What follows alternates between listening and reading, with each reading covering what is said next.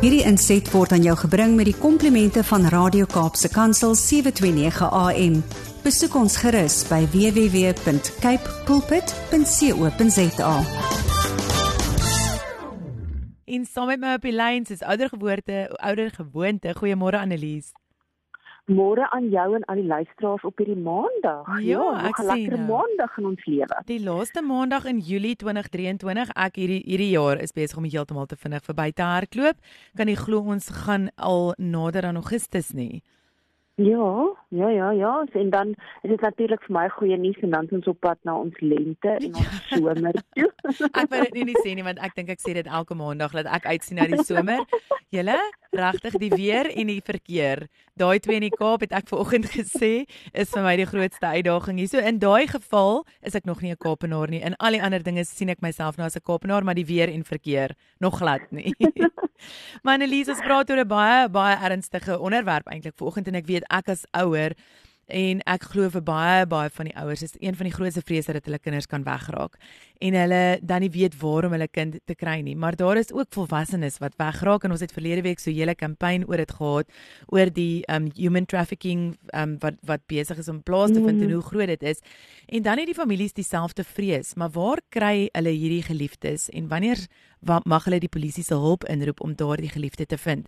So hier's my eerste vraag. Wanneer kan 'n mens iemand as vermis by die polisie aanmeld? Ek wil sommer heeltemal begin met iets wat ek nie eers geskryf het op my notas nie en dit is om vir die luisteraars vanoggend te sê. Vergeet alles wat jy op enige Hollywood fliek in jou lewe al gesien het ten opsigte van vermiste persone. Want om een of ander rede het elke liewe Suid-Afrikaner in hierdie land amper hierdie persepsie dat ons moet wag voordat ons 'n persoon kan aanmeld as vermis. Dit is nie so nie. In Suid-Afrika is daar geen wagperiode nie. Jy hoef nie 1 uur, ure, 24 uur, 48, 72 ure te wag nie. Daar's geen verwagperiode ten opsigte van wanneer 'n mens 'n persoon as vermis mag aanmeld nie en dit geld ten opsigte van beide kinders en volwassenes. Want onthou, hulle praat mos altyd van hierdie goue ure. Hoe vinniger jy 'n persoon as vermis aanmeld by die polisie, hoe groter is die kans om daai persoon weer op te spoor. En onthou net, kinders is soveel meer kwesbaar, ook volwassenes, veral as jy begin dink aan 'n volwassene wat dalk aan demensie ly of dalk Alzheimer ly en nie 'n idee het waar hulle self kan bevind nie. En daarom is dit so belangrik. Ja, jy gaan natuurlik as 'n ouer of as 'n familie dit begin om gou-gou eers die bure te bel of vriende te bel of by die skool uit te vind dat die kind nie dalk daar agter gebly het, vergeet van een of ander aktiwiteit of hulle het vergeet om vir jou van iets te sê nie. Jy gaan jou eie vinnige soektog begin. Jy gaan natuurlik ook jou kind se selfoon bel en vir die ouens wat trekking sagte waar dit het op op jy weet hulle familie se selfone gaan 'n ou daai goeders alles begin aktiveer. Maar dan moet 'n ou realisties wees. As jy al daai goed gedoen het, hoeveel ure het nie dalk al klaar verloop teen die tyd wanneer jy by 'n polisiestasie aankom om die polisie amptelik in te lig dat jou kind of jou ma of jou pa of jou geliefde weg is nie. So soveel dinge kon in daai tyd al reeds met jou geliefde gebeur het. En daarom is dit so so belangrik dat ons dit so gou as moontlik by die polisie aanmeld en dat ons ook moet onthou ons eie ondersoeke en pogings om ons kinders of ons geliefde te vind is nooit maar ooit 'n plaasvervanger om die polisie of die ander owerhede daarbey te betrek nie. En dan sê hulle ook vir ons, die eerste 48 uur nadat 'n persoon of 'n kind vermis geraak het, is krities en dit is die beste tyd om enige leidrade op te volg. Want onthou net, ons as mense begin daarna vergeet van details. So jy dink jy het iemand gesien, maar jy het hulle nie regtig gesien nie, jy het hulle 3 dae terug gesien in plaas van 'n dag terug soos jy dink jy het dalk gesien.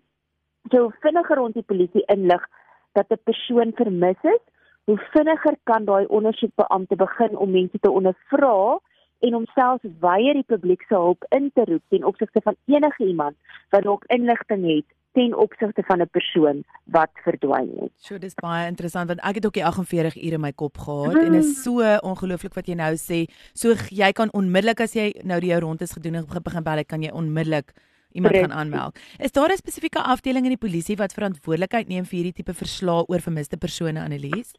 Ja, die polisie het 'n beroep vir vermiste persone wat verbonde is aan die polisie se speer en forensiese dienste afdeling en hulle is natuurlik aan die einde van die dag verantwoordelik om te verseker dat daar effektiewe ondersoek hulp is ten opsigte van vermiste persone.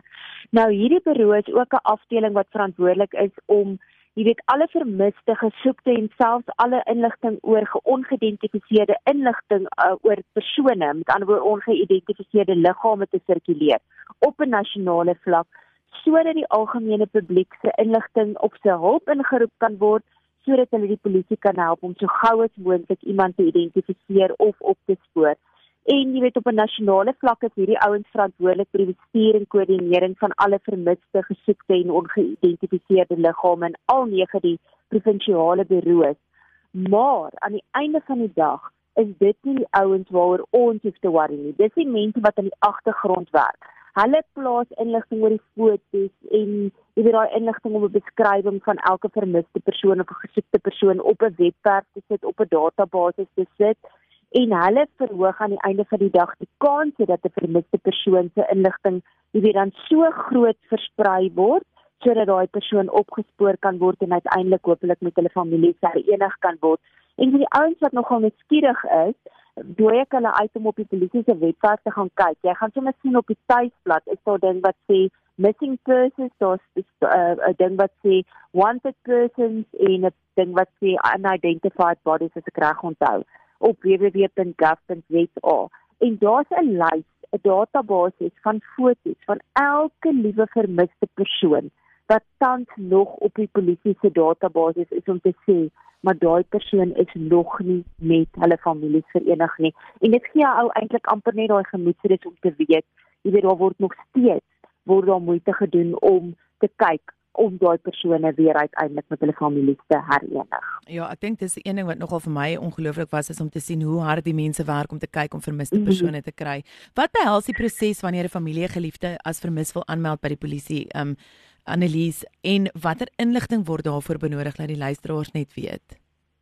Ja, ek dink dis nogal 'n baie belangrike ding boonop dat jy moet weet daar's nie 'n wagperiode nie, is hierdie belangrike inligting wat ek nou vir die ouens gaan gee. En luister maar vir 'n oomblik want mense het mos hierdie ding om te sê maar ek het nie geweet nie. So nou weet jy of jy kan dit dalk vir iemand anders sê. So ons het nou klaar vir mekaar gesê jy moet dit so gou as moontlik by die naaste polisiestasie gaan aanmeld. So jy hoef nie te worry oor hierdie bureau waaroor ek nou gepraat het nie. Jy kan ook nie Crime Stop se nommer bel nie. Jy kan nie 101 bel bel nie. Jy moet 'n fisiese aanmelding gaan doen by 'n polisiestasie. En as 'n polisieman dan vir jou sê, "Meneer, mevrou, oom, tannie, jy moet 24 uur wag," dan sê hulle dit is nonsens.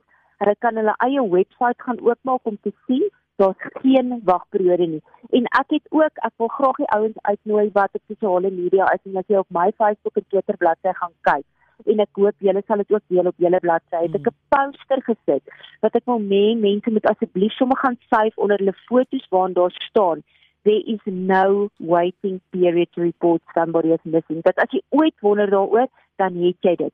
Nou kom ons sê jy kom nou aan by die polisiestasie en dan gaan die polisie van jou verwag om 'n spesifieke vorm in te vul.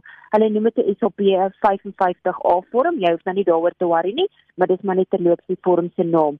En dan gaan daar verwag word dat daar 'n verklaring afgelê word deur die persoon wat die aanmelding doen sodat 'n navraagleer geopen kan word. Onthou, dis 'n navraagleer, dis nie 'n misdaaddossier nie want jy weet nie in hierdie stadium of daar enige misdaad betrokke is nie en jy hoop en bid daar's nie 'n misdaad betrokke nie.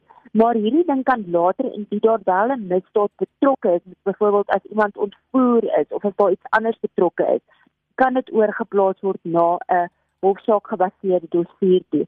Nou deel van my vorm is natuurlik detail van die vermiste persoon. Natuurlik, jy weet ek bedoel die polisie moet iets hê om op te werk.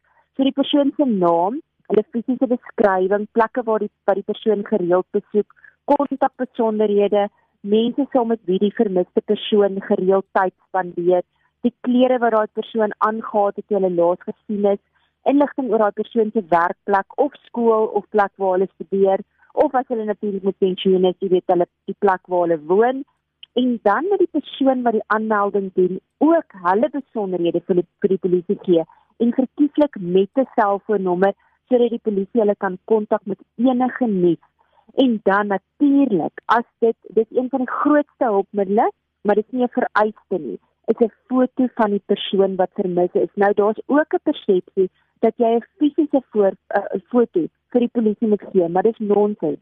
Ons het al selfoonfoto's van al ons geliefdes omtrent op ons fone. Die polisie kan daai selfoonfoto aflaai vanaf jou selfoon. So weer eens, dis nie 'n vereiste nie, maar dit is 'n ongelooflike groot hulpmiddel want daar gaan later gaan daar goed gedruk word en daaroor sal ek nou inligting gee. Onthou ook net dat jy wat die rapportering doen, moet dan 'n verklaring gee aan die polisie om te sê ek gee toestemming as ma, pa, vriend, familielid of wie ook al dat daai inligting wat jy nou gegee het aan die polisie korrek is en dat jy die inligting vir hulle verifieer en dat hulle dan daai inligting saam met 'n beskrywing en die foto van daai vermiste persoon kan versprei aan die publiek om daai persoon te vir jy weet op te spoor so gou as moontlik. So daar gaan byvoorbeeld sien en ons het dit al almal gesien op sosiale media en koerante oral. Daar's 'n voorbeeld beskrywing van 'n 13-jarige meisie, sy's 1.6 meter lank, sy het bruin krulhare en groen oë. Sy was laat gesien, sy was geklee in 'n pink sweetpak met 'n pers beanie op. Op Sondag 23 Julie het sy vermis geraak in Kaapstad.